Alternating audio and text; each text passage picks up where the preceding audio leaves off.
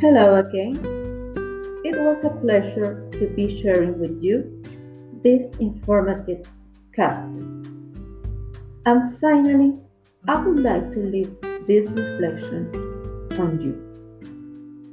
We have to value the great sacrifice made by people who emigrate to the United States, pursuing the American dream and taking better job opportunities.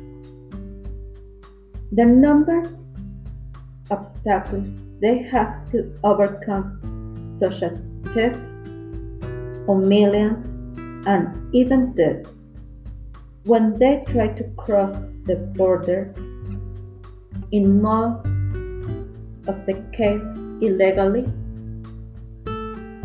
The important thing that I want to make clear with this reflection is that the vast majority of us Mexicans are working people and with effort and dedication in doing our work, our goals can be met. Thank you so much, and I hope we can meet again in another of my informative talk. Attentively, Norma.